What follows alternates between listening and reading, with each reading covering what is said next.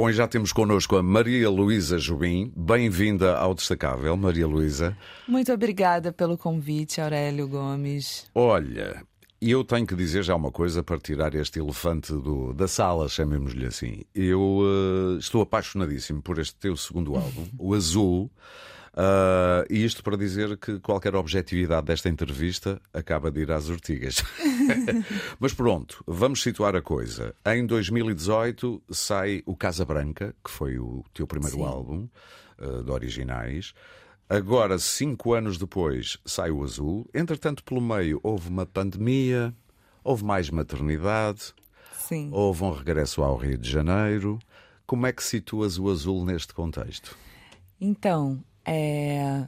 O Casa Branca, eu costumo dizer que é uma ode ao meu passado, à minha origem, à minha história, de onde eu vim, né? Como se fosse uma permissão para eu entrar de fato nesse ofício da música. Uhum. É... E só que infelizmente assim que eu lancei o disco houve a pandemia. Sim. Portanto eu não pude é, divulgá-lo, né? Fazer show e tal. Passou um bocadinho por baixo do radar de muita gente, não Pois foi? é, naturalmente, enfim, a gente fez, fizemos lives, é, mas uma maneira diferente de explorar, né? É, e agora o azul vem com toda essa sede e vontade de, de voltar, né? De regressar. Sim. E é uma boa altura para quem nos está a ouvir ir ao YouTube, por exemplo, ou a uma plataforma qualquer de música e descobrir o Casa Branca. Claro, claro, é? sim. assim houve a progressão de um para o outro. Sentes uma grande progressão em termos eh, pessoais, artísticos? Eh, o que estás a dizer agora é muito diferente do que dizias ou fazias e cantavas no Casa Branca?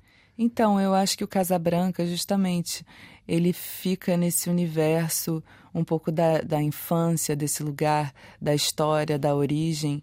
E enquanto o Azul, ele já é um, um, um disco produzido por mim também, uhum. junto, junto ao Alberto Continentino. É, e fala muito do meu momento presente, assim. Onde estás agora? Sim, onde estou agora. Sim.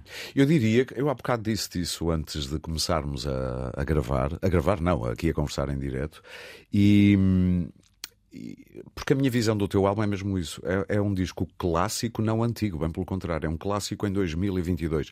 E digo-te mais, há músicas aqui que são instant classics, como dizem os americanos, clássicos instantâneos de que se gosta e quero reouvir uh, mais. E nós já vamos ouvir duas músicas. Os músicos, tiveste aqui alguns encontros interessantes uh, no Azul. Há uma história gira que é Sim. é como tu convenceste a Adriana Calcanhoto, que já tinha trabalhado com o teu pai, com o Tom Jobim, uh, a colaborar contigo. Sim, foi uma grande honra para mim. Tem inclusive uma história curiosa, engraçada em torno da música Papais, que é a nossa, a nossa parceria. É, é, é, é uma carta ao teu pai?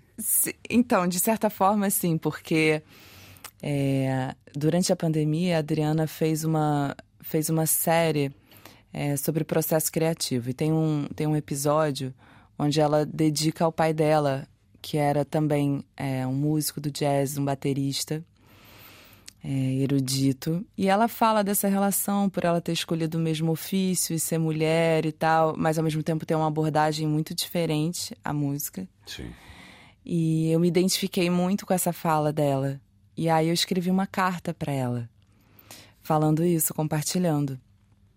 E ela nunca me respondeu. Demorou. Demorou. Então, ela não me respondeu. Aí, meses depois, a gente foi trabalhar juntas. O que é que tu pensaste quando ela não respondeu? Olha, mestra. Nossa. Eu falei, ai, que pena. Será que ela não leu? Será que ela. Ah, podia ter-se perdido na entourage, Sim, não é? Exato. podia ter se perdido. E eu, e eu também anexei uma, uma melodia uhum. e uma harmonia de uma canção sem letra, né? Uma coisa minha que eu escrevi é, no, a carta, né, o e-mail. E aí, meses depois, quando a gente estava trabalhando juntas, numa outra situação, é, a resposta veio. E veio em forma de letra. A letra de papais é isso. É onde a gente se encontra nesse lugar dos pais. Ela fala do pai dela, eu falo do meu. Por isso é que é pais. Papais. Papais, sim, exatamente. Sim. É. Pois, porque logo a primeira palavra da letra é pai e continua Sim. por aí fora. Pois vocês têm esse passado comum. É um nome pesado neste sentido. Tu és Jubim. Ahm, isso é pesado ou é leve como uma pena? Percebes o que eu quero dizer? Claro. Ou é uma mistura das duas coisas?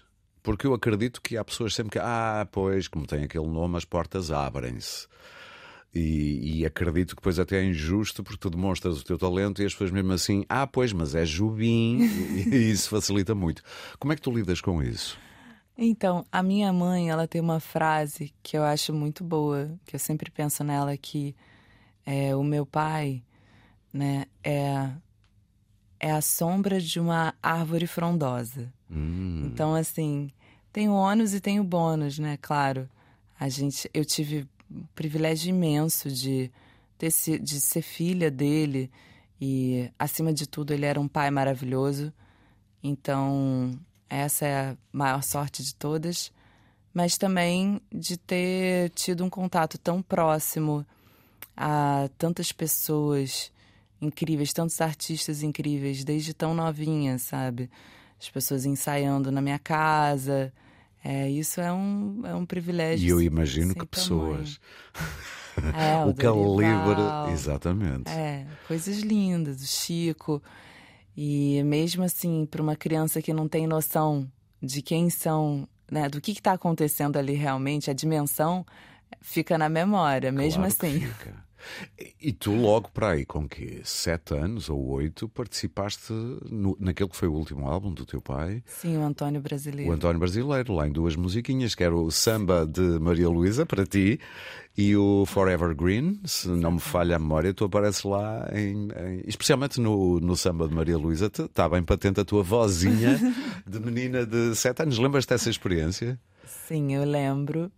E, e foi muito lindo, foi muito natural, porque a gente fazia muito isso em casa, assim, de cantar e de, é, de criar melodias e coisas, brincar muito realmente em torno da música.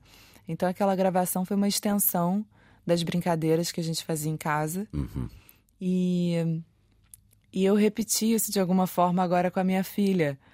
Ela está numa das ela faixas. está, ela está em papais. Exatamente. É, eu coloquei ela fazendo. Sabes que eu tive uma dúvida, depois percebi que era a tua filha, mas eu fui reouvir quer o Samba de Maria Luísa, quer o Forever Green, do álbum do teu pai, para tentar perceber se aquela voz de menina era a tua que tinha sido repescada ou se era alguém de agora. E eu percebi, deve ser a filha. É engraçado porque várias pessoas vieram me dizer que a voz é parecida. É. Exatamente. É muito. Engraçado. Olha, já voltamos a conversar. Vamos, estamos a falar do tempo e dos efeitos do tempo e das memórias. Eu propunha ouvirmos deste novo álbum, o Azul, aquela faixa que o abre, que é o tempo. E já voltamos.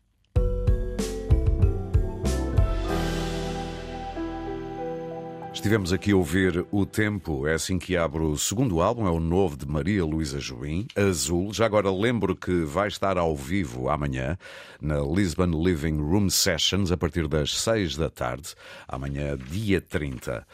Ao, eh, soube também que, a propósito da gravação deste segundo álbum, hum, tiveste uma má notícia a meio da, da gravação. Foi a perda do teu irmão. Um irmão que já não era assim tão novo, eh, é meio irmão, na verdade. Eh, mas tu quiseste fazer referência a isso e dedicaste-lhe uma música. Hum, quão difícil é converter em algo artístico uma dor que se está a sentir muito naquela altura?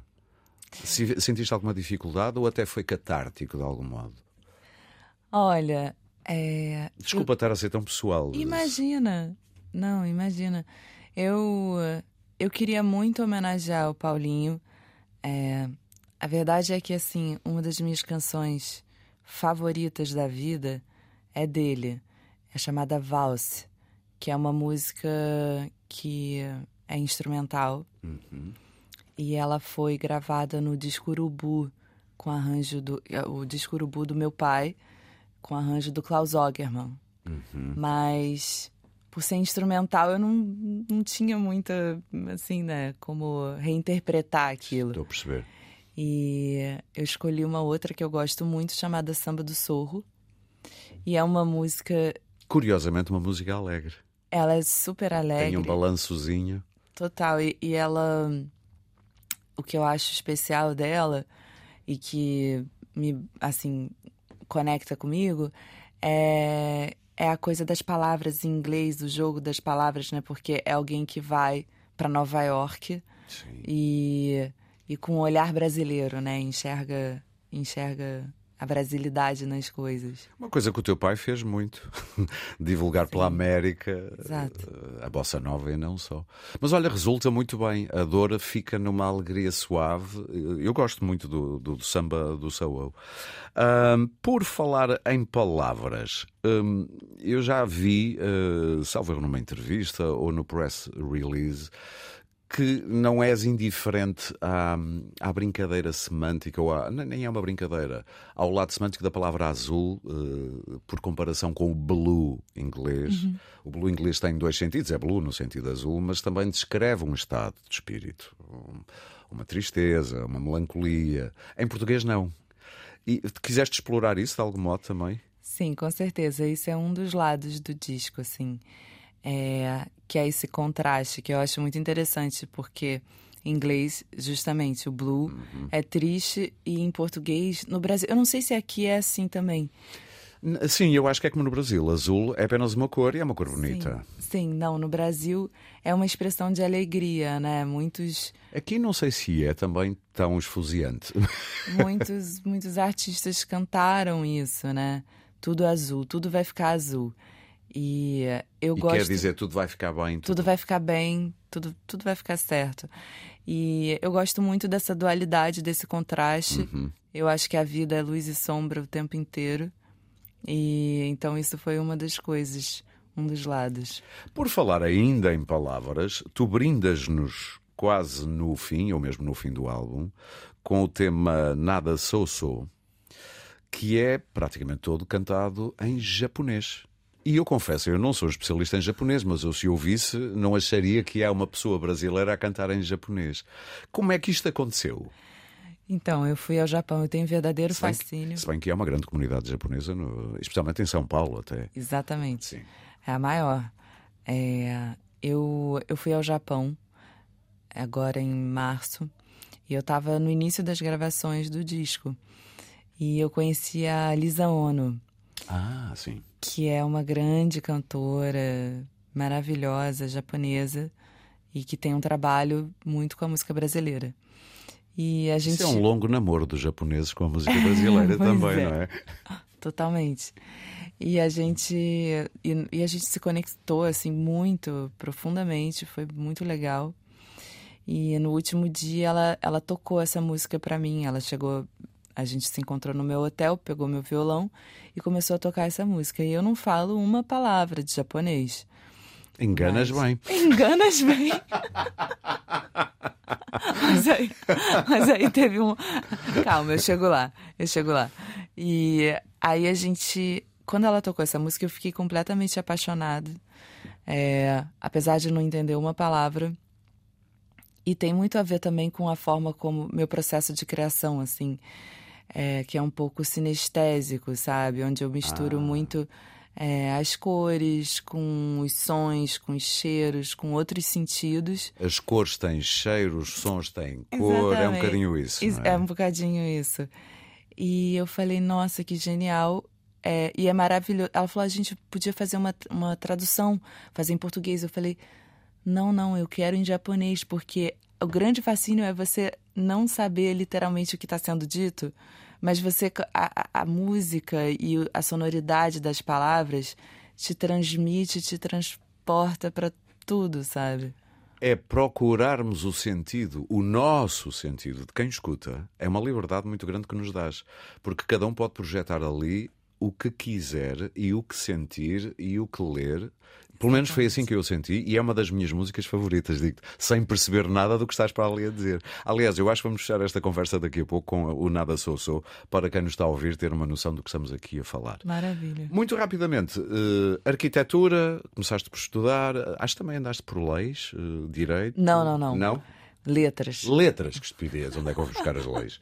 E depois andaste pelo jazz, tiveste uma bandinha, uh, já não me lembro do nome, Baleia. Baleia. Baleia. E depois ainda andaste pela eletrónica, num dueto uh, chamado uh, o, Opala. o Opala, que é uma pedra preciosa, suponho que é isso.